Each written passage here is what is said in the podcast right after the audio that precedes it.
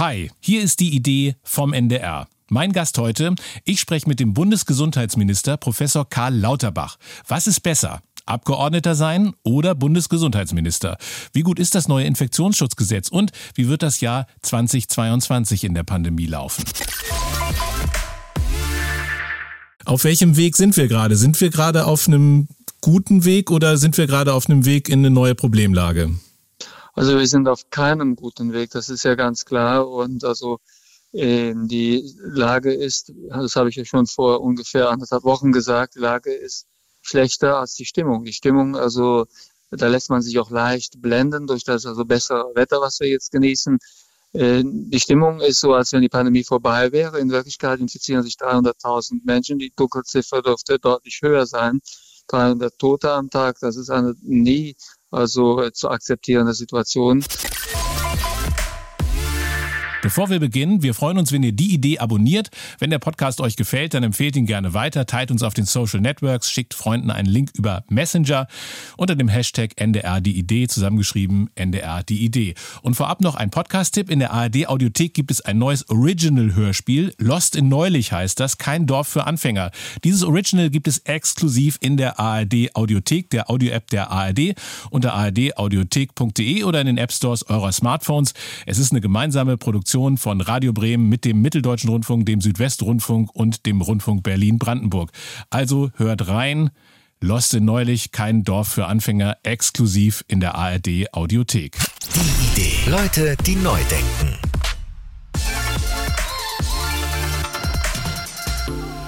Hi, ich bin Norbert Grundei. Ich leite beim NDR den Bereich Audiostrategie, zu dem unter anderem Enjoy und das Audiolab Think Audio gehören. Zu meinem Job gehört es, neugierig zu sein. Und in diesem Podcast spreche ich mit ausgewiesenen ExpertInnen. Leuten, die neu denken, die nah dran sind an den Themen, die uns bewegen und die ihre Gedanken, Erfahrungen und Erkenntnisse mit uns teilen. Ich spreche heute mit dem Bundesgesundheitsminister Professor Karl Lauterbach. Karl Lauterbach hat in Aachen, Texas und Düsseldorf Medizin und an der Harvard University Epidemiologie und Gesundheitsökonomie studiert. Er ist seit 1996 Gastdozent an der Harvard School of Public Health in Boston. Seit 2005 ist er Mitglied des Bundestages. Von 2013 bis 2020 war er stellvertretender Fraktionsvorsitzender der SPD. Seit 2021 ist er Bundesminister für Gesundheit. Herzlich willkommen, Karl Lauterbach. Hallo, guten Tag, Herr Grundei. Herr Lauterbach, vor ein bisschen mehr als drei Monaten waren Sie noch ein Abgeordneter, der sich zu, zu Corona und Covid-19 geäußert hat. Manche haben damals schon gesagt, Bundesgesundheitsminister der Herzen. Jetzt sind Sie Bundesgesundheitsminister. Was ist schöner, Bundesgesundheitsminister der Herzen oder Bundesgesundheitsminister? Also schöner ist auf jeden Fall Bundesgesundheitsminister zu sein. Ich war auch gerne Bundesgesundheitsminister der Herzen für einige, aber das Amt also tatsächlich äh, zu haben und also ausfüllen zu können, das ist natürlich viel befriedigender und also entspricht dem, was ich immer machen wollte. Von daher ist das im Moment genau das, was ich gerne mache. Im Moment sind die Zahlen aber trotzdem ganz schön dramatisch, könnte man sagen. Heute am 24.03. meldet das Robert-Koch-Institut erstmals mehr als 300.000 Neuinfektionen. Neuer Höchstwert ist das. Auch bei der 7-Tage-Inzidenz äh, steigt auf 1752. 300 Menschen sind gestorben. Auf welchem Weg sind wir gerade? Sind wir gerade auf einem guten Weg oder sind wir gerade auf einem Weg in eine neue Problemlage? Also wir sind auf keinem guten Weg, das ist ja ganz klar. Und also die Lage ist, das habe ich ja schon vor ungefähr anderthalb Wochen gesagt, die Lage ist schlechter als die Stimmung. Die Stimmung, also da lässt man sich auch leicht blenden durch das also bessere Wetter, was wir jetzt genießen. Ähm, die Stimmung ist so, als wenn die Pandemie vorbei wäre. In Wirklichkeit infizieren sich 300.000 Menschen. Die Dunkelziffer dürfte deutlich höher sein. 300 Tote am Tag, das ist eine nie also äh, zu akzeptierende Situation. Und äh, daher habe ich ja auch mit also Kraft dagegen gekämpft, dass wir also am letzten Sonntag den Freedom Day also deklariert hätten. Das war ja auch im politischen Gespräch. Wir müssen halt also mit der Pandemie jetzt weiter kämpfen. Wir müssen um jeden ringen, der noch gerettet werden kann. Wir müssen mit den Impfungen weitermachen. Also das ist jetzt halt sehr mühselig. Aber wir dürfen nicht aufgeben und die Situation, in der wir derzeit sind, ist alles andere als befriedigend. In der letzten Woche hat der Bundestag ja das neue Infektionsschutzgesetz beschlossen. Wenn Sie jetzt diese Zahlen gerade sehen, also sind Sie nach wie vor mit diesem Kompromiss zufrieden?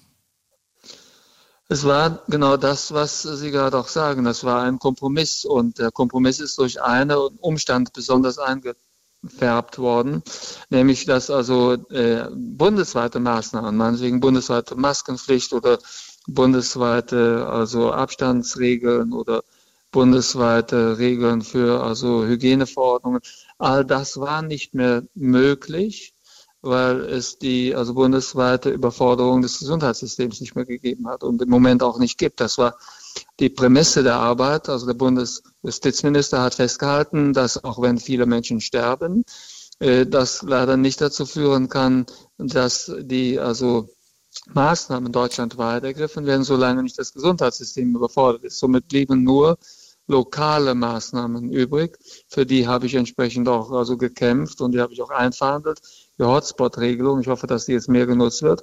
Aber eine bundesweite Regelung wäre mit dem Bundesjustizminister aus rechtlichen Gründen nicht mehr machbar gewesen, weil eben die nationale Überforderung des Gesundheitssystems auch auf der Grundlage der Gespräche, die der Bundesjustizminister mit dem Expertenrat geführt hat, nicht mehr darstellbar war. Und teilen Sie denn diese Einschätzung des, äh, des äh, Bundesjustizministers? Also gibt es da auch eigene Einschätzungen von Ihnen, was äh, die juristischen Auswirkungen oder mögliche juristische Auswirkungen angeht? Oder gäbe es vielleicht doch auch Möglichkeiten, das stärker auch festzumachen an möglichen Todesopfern? Also ich habe dazu keine juristische Auffassung, wenn ich mit dem Bundesjustizminister verhandle. Wenn der Bundesjustizminister mir im eigenen Kabinett sagt, dass das die Rechtsgrundlage ist, dann ist das für mich bindend. Genauso wie der Bundesjustizminister mir in also medizinischen Einschätzungen oder epidemiologischen Einschätzungen wahrscheinlich folgen wird, steht es äh, mir nicht zu, dass ich die äh, also Weisheit des Bundesjustizministers hier in Frage stelle. Also die Rechtslage wurde von ihm als klar geklärt beschrieben und diese also Klarstellung kann man sehr simpel und unjuristisch zusammenfassen. Bundesweite Maßnahmen gibt es nur, wenn es eine bundesweite Überforderung der gesundheitlichen Versorgung auf der Grundlage der bestehenden Corona-Pandemie gibt. Und das hatte er bestritten, nachdem er also auf der äh, also Welle sich befindend, auch mit dem Expertenrat darüber intensiv gesprochen hat. Und ich konnte das auch nicht begründen.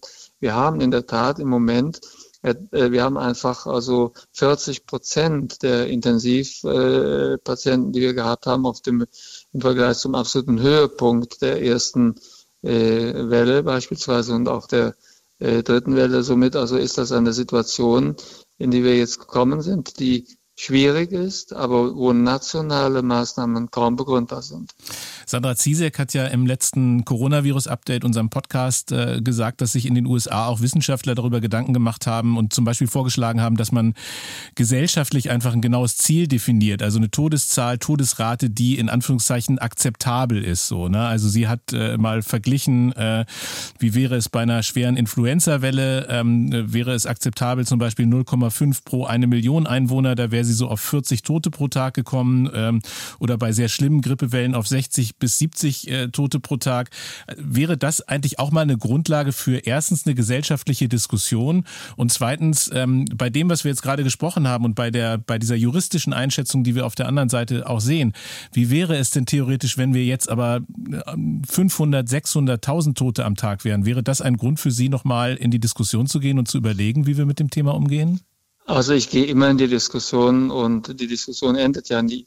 Aber wenn wir jetzt tatsächlich sehr viel mehr Tote hätten, dann wäre natürlich auch das Gesundheitssystem überlastet. Mhm. Ich bin ja meinerseits der Meinung, dass das Gesundheitssystem jetzt in vielen Städten und auch in Landkreisen, ja in ganzen Bundesländern überlastet ist. Also das ist aus meiner Sicht ja die Situation. Die Länder nutzen ja die Regel, die geschaffen wurde, bisher viel zu wenig. Aber wenn Sie sich die Kriterien für die Überlastung des Gesundheitssystems einmal anschauen, schauen wir einfach mal auf die Krankenhäuser, dann sehe ich da an vielen Stellen Belastungsmerkmale. Ein wichtiges Überlastungsmerkmal ist zum Beispiel, dass also planbare Eingriffe abgesagt werden müssen. Das ist derzeit in sehr vielen Universitätskliniken sogar der Fall weil der Personal also Ausfall und dann die vielen Covid-Patienten auf der Normalstation, die Intensivpatienten, wenn man das zusammenzieht, dann, können, dann kann die Notfallversorgung nicht mehr dargestellt werden, geschweige denn planbare Eingriffe. Somit hatten, hätten wir hier schon mal zwei Kriterien. Notfälle können nicht versorgt werden, planbare Eingriffe werden abgesetzt. Darüber hinaus wird also mit Pflegekräften also gearbeitet, äh, das sind viel zu wenige, dass man die Pflegeuntergrenze nicht einhalten kann. Pflegeuntergrenzen werden nicht eingehalten. Und es kommt zu Verlegungen, Verlegungen, die nicht medizinisch bedingt sind, also dass man zum Beispiel verlegt, weil die Versorgung für diesen Fall in einer anderen Klinik besser wäre, sondern es wird verlegt, weil man einfach keine Betten mehr hat. All diese Punkte sind erreicht. Und daher müsste aus meiner Sicht diese Hotspot-Regelung viel mehr genutzt werden. Und dafür werbe ich. Und das ist auch ein Thema, was wir äh, jetzt in Kürze in der Gesundheitsministerkonferenz auf meine Veranlassung noch einmal intensiv diskutieren werden. Äh, die Hotspot-Regelung ist von den Ländern nicht gewünscht gewesen. Die hätten lieber bundeseinheitliche Regeln gehabt. Das kann ich auch sehr gut verstehen. Die hätte ich auch gerne erlassen. Aber das ist aus den rechtlichen Gründen, die ich gerade vorgetragen habe, nicht möglich. Und lassen Sie mich noch einen Satz dazu sagen. Also eine Obergrenze von Toten sollen wir bestimmen. Ich halte das für makaber. Also ich glaube, dass es hm. einfach unser Ziel sein muss, dass wir so viele also äh, retten wie möglich. Der Covid-Tod ist ein unnötiger Tod. Durch die Impfung ist er fast immer vermeidbar. Es ist übrigens auch kein leichter Tod, wenn Sie also aus Lufthunger sterben müssen. Jeder Kliniker, der das schon mal gesehen hat, der weiß also, äh, dass es ein schwerer Tod ist. Das ist kein leichter Tod. Das ist ein sehr schwerer Tod. Den leiden derzeit 300 Menschen pro Tag. Und also ich möchte gar nicht darüber nachdenken, wie die Diskussion verlaufen würde, wenn hier darüber diskutiert würde, wie viele können wir uns da leisten. Sie haben gerade die Hotspot-Regelung erwähnt. Wenn ich die einmal so zitieren darf aus dem äh, Gesetz, äh, dann unabhängig von einer durch den Deutschen Bundestag festgestellten epidemischen Lage von nationaler Tragweite können in einer konkret benennen, zu benennenden Gebietskörperschaft, in der durch die epidemische Ausbreitung äh, der Coronavirus-Krankheit die konkrete Gefahr einer sich dynamisch ausbreitenden Infektionslage besteht. Ist das eigentlich eine re wirklich rechtssichere Definition? Ist die konkret genug für die Länder? Oder ist das sozusagen sozusagen auch wieder ein Punkt, wo Sie sagen müssen, da muss ich mich jetzt einfach auf Marco Buschmann äh, und sein Ressort verlassen? Also die Frage ist ja, ob die Infektionsschutzgesetzregel, die ja hier definiert ist durch den Satz, den Sie gerade vorgetragen haben, mhm. was die Hotspot-Regelung angeht, ob das rechtlich konkret genug ist und ob das rechtlich auch vor den Gerichten ja. Bestand hätte. Ja, das ist für mich ganz klar. Das, das ist etwas, was ich weiß, weil es ist ja von äh, Herrn Buschmann mehr oder weniger mit formuliert worden. Das heißt, hier bürgt der Justizminister für die Qualität der Formulierung. Die wird dann natürlich vor den Gerichten auch Bestand haben. Darauf muss ich mich verlassen und darauf kann ich mich auch verlassen. Äh, der Inhalt also äh, ist hier leicht zusammengefasst. Also, das heißt übersetzt, überall dort, wo die Fallzahl stark steigt oder hoch ist, und die medizinische Versorgung gefährdet ist, kann also äh, können die Maßnahmen angewendet werden. Mehr ist das nicht und das kann aus meiner Sicht gemacht werden. Das wurde in Mecklenburg-Vorpommern jetzt vorbereitet für das gesamte Bundesland. Das kann in vielen Städten gemacht werden. Ich höre, dass also Hamburg so die Maskenpflicht begründen will. Das muss einfach viel mehr genutzt werden. Das ist ja eine ganz einfache Regel. Die Regel bedeutet doch nichts anderes, also weil es national keine Überlastung mehr gibt, gibt es die Überlastung jetzt nur noch lokal und dort, wo sie lokal dargestellt wird, indem zum Beispiel die Krankenhäuser überlastet sind, äh, können dann die entsprechenden Regeln äh, können die erlassen werden durch den Landtag. Wenn ich Sie, wenn ich Sie so in den letzten Monaten immer wieder auch in, in Talkshows richtig verstanden habe, sind Sie ja auch in ständigem Kontakt mit Expertinnen und, äh, und Experten und äh, sprechen mit denen, telefonieren mit denen, wahrscheinlich auch mit den Expertinnen und Experten aus dem Expertinnenrat. Was sagen die jetzt eigentlich, wenn Sie so zwischendurch mal sprechen, äh, zum Beispiel, wenn es jetzt um dieses Infektionsschutzgesetz geht? Sagen die, ja, das ist aus unserer Sicht jetzt so in Ordnung und entspricht unseren Empfehlungen oder sind die eher enttäuscht? Nein, ich bin äh, ja regelmäßig eigentlich immer im Expertenrat und ich habe jetzt bei der letzten Sitzung des Expertenrats, obwohl wir da nicht also aus den Details äh, äh, plaudern wollen, mhm. also ich halte mich da auch nicht Vertraulichkeit, genau die Vertraulichkeit, die ich von den Mitgliedern verlange, aber ich bin ja immer im Expertenrat dabei. Und dann, da habe ich einfach erklärt, also wie so etwas also zu, zu sehen ist, also wieso ihre also äh, Positionen da durchaus auch gehört worden sind und also wie dann trotzdem ein Gesetz entstehen kann, was den Experten vielleicht nicht in jedem Fall gefällt. Also das ist einfach der, der Gang der Dinge. Man muss den Experten erklären, wie, wie Politik genau funktioniert. Einige sind da übrigens schon sehr versiert und haben dafür auch Verständnis, andere weniger. Und ich habe daher den Weg, wie das Infektionsschutzgesetz jetzt entstanden ist, auf der Grundlage der, also auch äh, Vorarbeiten des Expertenrats. Das habe ich ganz genau erläutert. Der Expertenrat hat vielleicht manchmal den Eindruck, dass gerade bei dieser Entscheidung äh, die Stimmen der Experten nicht gehört worden sind. Das ist aber das Gegenteil der Fall. Also der Expertenrat ist äh, ganz genau gehört worden. Und äh, es ist ja auch bekannt, dass auch Herr, äh, also äh, Buschmann, Justizminister Buschmann, hatte sich im Expertenrat auch also äh, gut informiert und der Expertenrat hat ja noch eine Stellungnahme, die auch öffentlich ist, also verfasst. Und aus dieser Stellungnahme ging hervor, dass eine bundesweite Überforderung des Gesundheitssystems im Moment nicht besteht. Und somit gibt es keine Grundlage für beispielsweise eine bundesweite Maskenpflicht. So die Rechtsinterpretation äh, von, also vom Justizminister. Somit bleibt dann nur übrig eine lokale Einsetzung beispielsweise der Maskenpflicht. Aus der siebten äh, Stellungnahme des Expertenrats würde ich einmal äh, zitieren. Da ging es um die Notwendigkeit einer prioritären Berücksichtigung des Kindeswohls in der Pandemie. Da hieß es, Kinder müssen vor Infektionen und vor Erkrankungen infolge der Pandemie gleichermaßen geschützt werden. Würden Sie sagen, also ich, ich glaube, viele Eltern in meinem Bekanntenkreis würden das jetzt bestreiten, aber würden Sie sagen, dass Kinder im Moment äh, gut vor Infektionen geschützt werden? Bei der derzeitigen Infektionslage ist niemand wirklich gut geschützt. Also bei 300.000 offiziellen Fällen pro Tag und einer Dunkelziffer, ähm, die möglicherweise so hoch ist, dass deutlich mehr als doppelt so viele Infektionen pro Tag stattfinden, ist derzeit niemand wirklich gut geschützt. Und die Frage ist tatsächlich, also was, wie könnten wir tatsächlich ein höheres Schutzniveau jetzt erreichen? Wir könnten ein höheres Schutzniveau jetzt erreichen, äh, durch die Impfung, dass man sich zwar infizieren kann, aber nicht erkrankt. Das wäre eine Möglichkeit. Und, oder dass wir tatsächlich Maßnahmen also einführen, die dann über, uns, über das, was wir jetzt zum Schluss gehabt haben. Und das gilt ja noch in der Übergangsphase. 16, äh, also die, also die Bundesländer haben ja, also zum allergrößten Teil haben die, die Maßnahmen ja weitergeführt. Ähm, wir müssten dann, wenn wir die Fallzahlen reduzieren wollten, jetzt, müssten wir die Maßnahmen deutlich verschärfen. Wir müssten weit über das hinausgehen, was wir derzeit praktizieren. Und da ist die Frage, ob die Bereitschaft dafür noch da ist in der Bevölkerung und ob äh, das vermittelbar ist. Denn es ist ja der Schutz im Wesentlichen, wenn es also um schwere Krankheit geht, der Ungeimpften. Die Infektion betrifft viele Geimpfte, aber es ist die schwere Krankheit meistens der Ungeimpften. Und ich bin nicht sicher, äh, ob die Maßnahmen, die jetzt zur Beherrschung der Omikronwelle notwendig wären, dann, das wären dann ja Maßnahmen, die weit über das hinausgehen müssten, äh, äh, was wir in den letzten Wochen praktiziert haben. Da müssen wir wirklich sehr drastisch einsteigen. Ich bin nicht sicher, ob die Bevölkerung, insbesondere die Geimpften, ob die bereit wären, zum Schutze der Ungeimpften diese Einschränkungen zu ertragen. Mal angenommen, Sie könnten es ganz alleine entscheiden. Wie würden Sie es dann entscheiden? Meine Entscheidung steht ja hier nicht zur Debatte. Ich persönlich also bin, würde einen ganz anderen Weg gehen.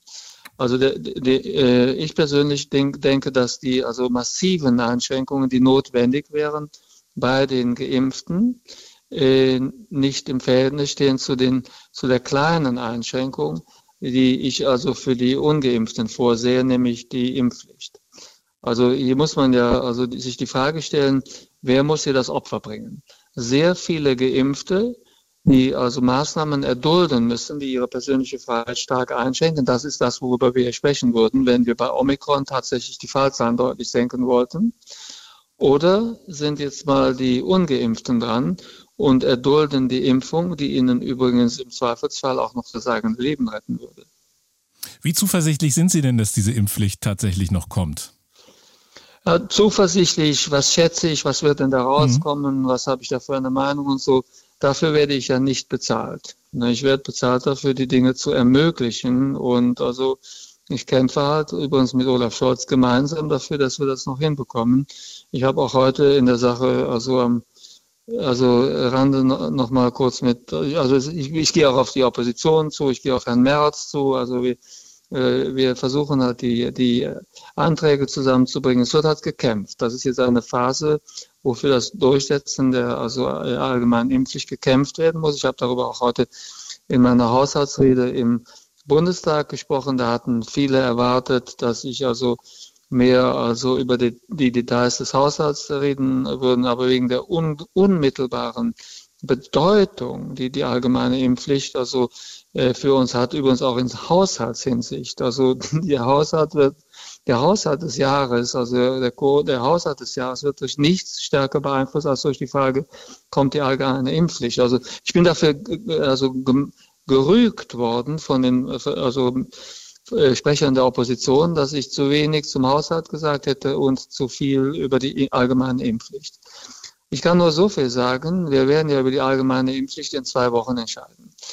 Äh, Im Haushalt ist kein einziger Posten, der so wichtig ist für die Konjunkturentwicklung und für unsere wirtschaftliche Prosperität, für eine mögliche Rezession in Deutschland als die allgemeine Impfpflicht. Wenn die allgemeine Impfpflicht nicht kommt, werden wir im Herbst in eine Situation kommen, wo wir durch drastische Maßnahmen möglicherweise die jetzt erhoffte wirtschaftliche Genesung abbrechen müssen. Und das heißt? Ja, dann hätten wir natürlich, dann hätten wir eine ganz andere Lage. Dann müssten wir Schutzmaßnahmen ergreifen. Dann müssen wir wieder darüber diskutieren, müssen die Kinder die Masken tragen. Wir müssten da, Sie würden mich dann wahrscheinlich fragen, reicht das Infektionsschutzgesetz oder muss man da nochmal ran? Also äh, wir würden dann die Frage stellen, also müssen, also ist jetzt also die auf nationaler Ebene die also Überlastung der Krankenhäuser gegeben. Wir müssen darüber reden, also äh, ob die also Impfnachweise äh, geführt werden müssen beim Eintritt in die Restaurants. All diese Fragen wären dann ja wieder da. Und dann würde die Wirtschaft auch entsprechend reagieren. Wir hätten dann also, wir hätten dann mit einer massiven Eintrübung der Konjunktur in Deutschland zu rechnen. Davon gehe ich ganz fest aus.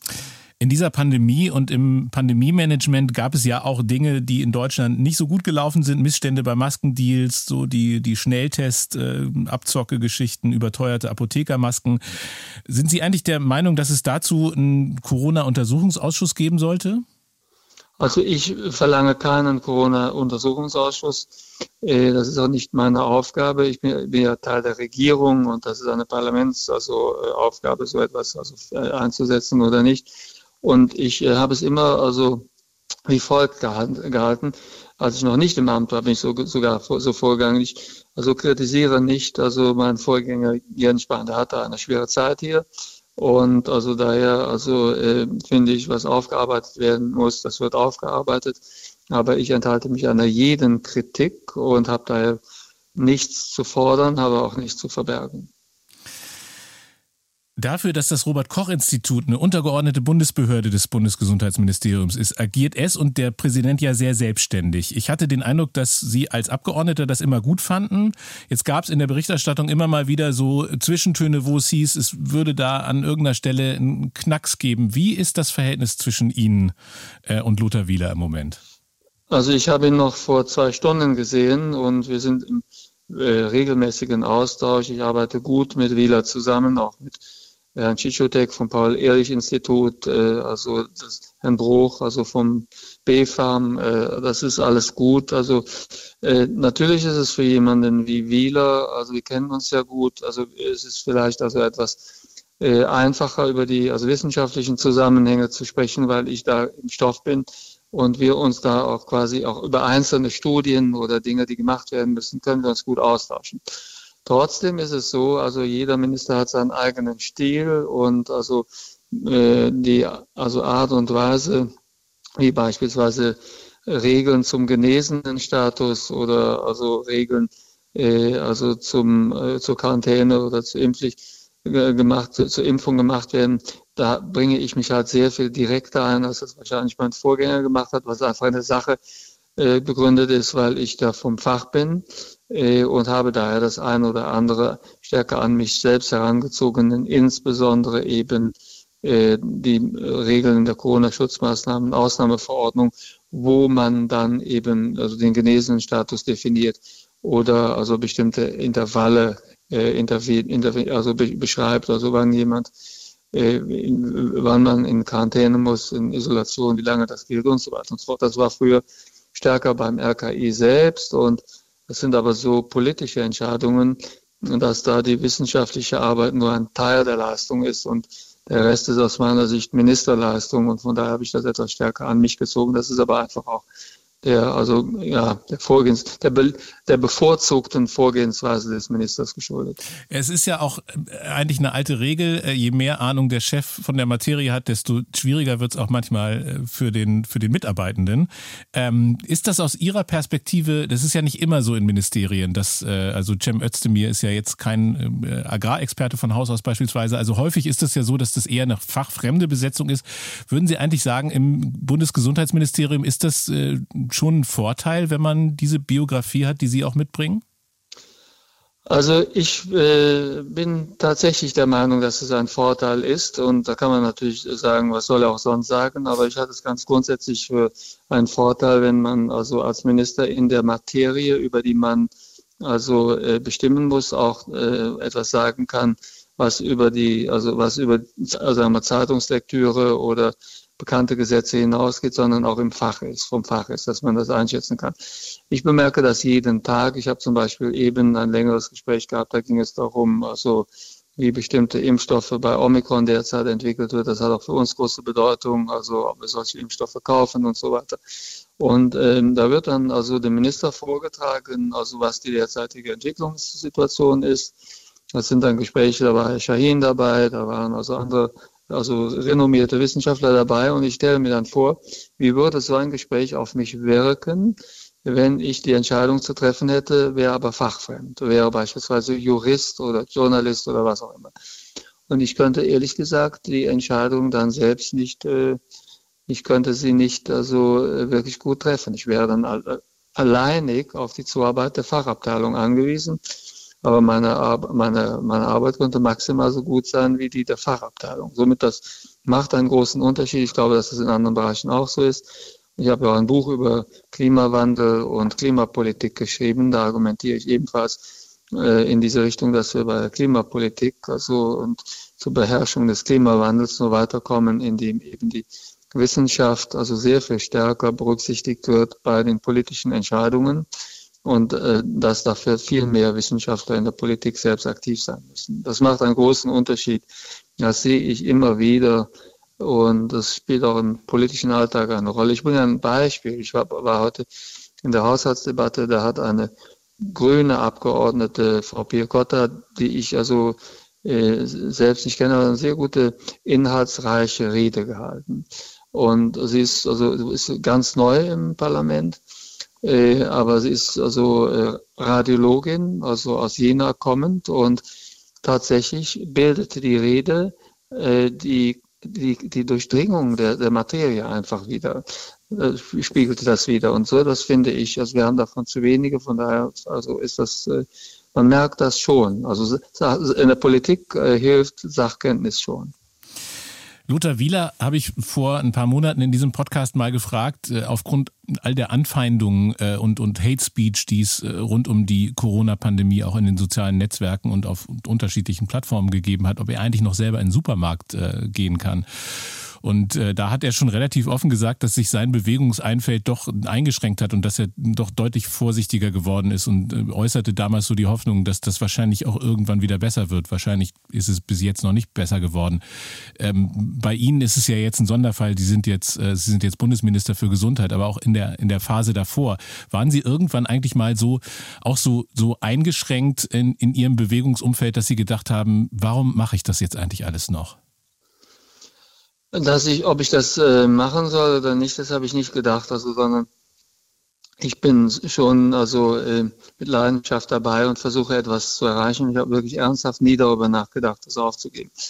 Wahr ist, dass ich halt also äh, seit also äh, längerer Zeit halt bedroht werde und ich glaube, dass ich auch seit ungefähr einem Jahr oder was also äh, äh, und also mit Personenschutz nur noch also unterwegs sein kann und äh, das, also das ist jetzt also im Amt natürlich noch zugenommen, mhm.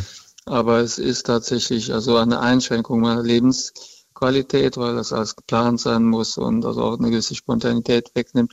Aber in, äh, trotzdem ist es so, äh, dass ich nie darüber nachgedacht habe, dass ich also aufgebe. Und haben Sie das Gefühl, dass diese Bedrohungen eigentlich gut genug in Deutschland schon verfolgt werden, dass dafür genug Kapazitäten zur Verfügung stehen? Finde ich, also kann ich nicht beurteilen für die mhm. kommunale Ebene. Also mhm. ich glaube, für wir Bundespolitiker werden gut geschützt und haben auch also ähm, sehr professionelle, also äh, Personenschützer also an, an, an Bord und es wird auch in unserem Umfeld recherchiert und so. Ich kann mich selbst da gar nicht beklagen, sondern ganz im Gegenteil. Also bin da sehr zufrieden. Äh, aber ich kann mir gut vorstellen, dass auf der kommunalen Ebene, wo der Schutz dann da nicht ist, dass dann, dass dort also äh, die Politik auch zunehmend an Attraktivität verliert, wenn eine so polarisierte Gesellschaft äh, lange Zeit also sich nicht beruhigt und nicht also in, eine, in ein anderes, in ein ruhigeres Fahrwasser hineinkommt. Ich finde es schrecklich, dass es also mittlerweile ganz gezielt auch ausgenutzt wird, dass es diese Themen gibt, wo man polarisieren kann. Und äh, wir haben das ja jetzt mittlerweile auch im Bundestag, im Deutschen Bundestag. Also ich habe schon Mühe, meine Reden dort zu halten, weil ich ständig also äh, angeschrien und unterbrochen werde durch hämische Kommentare durch die AfD und es geht da nicht um Inhalte, wie gesagt. Also hätte ich jetzt kein Problem damit, wenn also die AfD also meine also Arbeit inhaltlich kritisieren würde. Darum geht es nicht, sondern es geht um schäbige äh, also Bemerkungen zu meinem Aussehen oder zu also äh, ja, also grundsätzlichen, also sind grundsätzliche Beleidigungen. Und wenn das schon im Bundestag angekommen ist, das ist klar, dann muss man sich nach vorne denken, wie ist die Lage dann in den kommunalen Parlamenten? Und bringen Sie diese Sachen, also bringen Sie die Sachen auch insbesondere aus den Social Networks, bringen Sie die dann auch zur Anzeige und hören Sie dann auch mal, ob tatsächlich irgendwelche Ermittlungsergebnisse dann erfolgen und? Ja, das mache ich. In der Tat, das mache ich. Also äh, nicht, nicht so regelmäßig, wie ich es mal gemacht habe, weil mir die Zeit fehlt. Aber tatsächlich, also ich, bringe, ich habe früher sehr viele zur Anzeige gebracht. In letzter Zeit bin ich etwas nachlässig geworden, weil ich einfach belastet bin. Mhm. Aber also früher habe ich sehr viele also äh, Drohungen zur Anzeige gebracht und dann gibt es auch entsprechende also ähm, ja, Bestrafungen. Es gibt dann also die sogenannte Gefährderansprache. Das ist auch kein Zuckerstecken für den Betroffenen. Also es gibt dann auch Verurteilungen.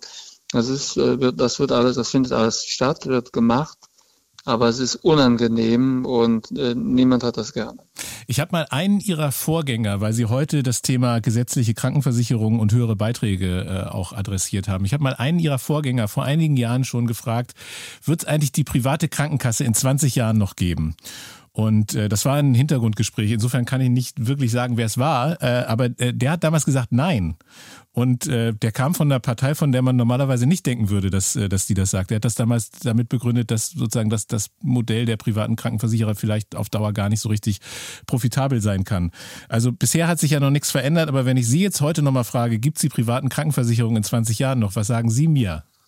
Also ich glaube auch nicht, dass es die private Krankenversicherung in der Form in 20 Jahren noch geben wird weil die Beiträge steigen ja sehr stark. Das ist ja also nicht aufzuhalten. Es gibt ja für die private Krankenversicherung keine Instrumente der Kostenkontrolle. Im Wesentlichen verlangen die Ärzte äh, also das, was sie also für angemessen halten. Das wird mit der GOE dann zwar also begründet, aber es gibt also da große Spielräume, die wir auch nicht schließen konnten und somit steigen die Kosten da sehr stark. Und die private Krankenversicherung hat auch das Problem, dass sie also die gleiche Leistung höher bezahlen muss, also teurer bezahlen muss. Das ist klar, also wenn Sie jetzt meinetwegen also äh, eine, ein Unternehmen führen müssten und Sie müssten jedes Produkt im Vergleich zur Konkurrenz deutlich teurer bezahlen. Und das Produkt, was Sie dann zum Schluss abliefern, also äh, müsste diesen Preisunterschied widerspiegeln, dann bleiben Sie nicht im Markt. Und so ähnlich ist es auch bei der privaten Krankenversicherung. Daher gehen wenige junge Menschen noch in die private Krankenversicherung, weil sie einfach Sorge haben, dass sie das im Alter nicht bezahlen können. Und diese Sorge ist berechtigt. Als ich mich auf das Gespräch hier vorbereitet habe, äh, habe ich gelesen, dass wenn es nach den ihren Lehrern in der Grundschule gegangen wäre, dann hätten wir sie vielleicht als Arzt oder Bundesgesundheitsminister nie erlebt. Äh, denn man hat ihnen, wenn ich das richtig gelesen habe, trotz guter Leistungen damals nur eine Hauptschulempfehlung gegeben. Stimmt das? Ja, es gab damals keine richtigen Empfehlungen, sondern, mhm. also keine offiziellen Empfehlungen, sondern Eltern wurde quasi gesagt, was man raten, was man anraten würde. Und bei mir war es so, dass ich halt sehr, ich war ein sehr starker Schüler, aber es gab halt nicht genug Plätze für das Gymnasium und äh, die Plätze, die wir hatten, die schienen schon vergeben zu sein. Von daher sind wir Dorfkinder quasi, also zumindest vorübergehend auf einer Hauptschule geparkt äh, worden. Wir sind aber, wir sind aber rasch, also Wir sind dann rasch, also wir sind rasch gewechselt und gingen dann auch in die Stadtschule. Aber zunächst einmal, also war es so geplant, dass die Dorfkinder im Dorf bleiben. Und im Dorf gab es halt nur diese Schule. Und äh, das ist äh, eine, eine, enorme Ungerechtigkeit in unserem Bildungssystem schon damals ge gewesen. Ich habe das nie vergessen. Und äh, ich weiß daher, dass es diese Ungerechtigkeit heute noch gibt. Das ist ein wichtiges, zentrales Anliegen der Sozialpolitik, dass sich das ändert. Das ist auch eine enorme Verschwendung von Ressourcen. Es gibt so viele kluge Kinder, die also äh, von ihrer Herkunft her die Nachteile nicht kompensieren können und deren Talente daher nie gefördert werden. Das ist also, das ist einfach ein, ein riesiges Unrecht und das habe ich also immer so empfunden und ich sehe oft, mir begegnen oft sehr kluge Kinder, die, also, wo ich weiß, die haben, die haben die Chancen nicht, das ist nicht richtig. Ich habe noch äh, vier Fragen, die ich allen meinen Gästen stelle. Und die erste mhm. ist, welches Buch hat Sie besonders inspiriert und geprägt? John Rawls, eine Theorie der Gerechtigkeit. Wenn dieser Podcast alle Menschen in Deutschland erreichen würde, aber Sie könnten nur eine Botschaft loswerden, welche Botschaft wäre das? Die Ungeimpften mögen sich jetzt so schnell wie möglich noch impfen lassen. Was ist der größte Irrtum oder der größte Mythos in Ihrem Fachbereich? Dass auf der Grundlage von Wissen allein schon die Menschen anders handeln würden. Haben Sie ein Tool oder eine Technik, die Ihnen in stressigen oder schwierigen Zeiten besonders hilft? Ich höre gerne Musik. Welche Musik hören Sie denn besonders gerne? Äh, es wechselt ehrlich gesagt, je ja. nach Stimmung, also nach Stimmungslage. Im Moment höre ich sehr viel äh, Bluesmusik. Äh, das ist der Lage angemessen. Herr Lauterbach, äh, letzte Frage. Wann können die Kölner wieder äh, Karneval richtig feiern? Ob die Kölner je richtig Karneval feiern konnten? Nein, das ist ein Scherz, das kostet Stimmen im Wahlkampf. Aber die, ich glaube, im nächsten Jahr kann der, also wenn, sich, wenn, wenn wir die Impfpflicht durchbekommen, dann wird der Karneval im nächsten Jahr ein Routine-Karneval. Professor Karl Lauterbach, vielen herzlichen Dank für das Gespräch. Ich danke Ihnen. Wir freuen uns, wenn ihr die Idee abonniert und wenn euch der Podcast gefällt, dann empfehlt ihn gerne weiter. Hier kommt noch ein Podcast-Tipp von uns. Deutschland 3000, das ist der gemeinsame Podcast von den jungen ARD-Programmen und dem jungen Angebot von ARD und ZDF Funk. Und äh, dort gibt's eine neue Folge von Eva Schulz. Sie spricht mit Peter Wohlleben, dem Förster und Bestsellerautor, inzwischen vielleicht auch sowas wie Baumaktivist. Die Folge heißt Peter Wohlleben.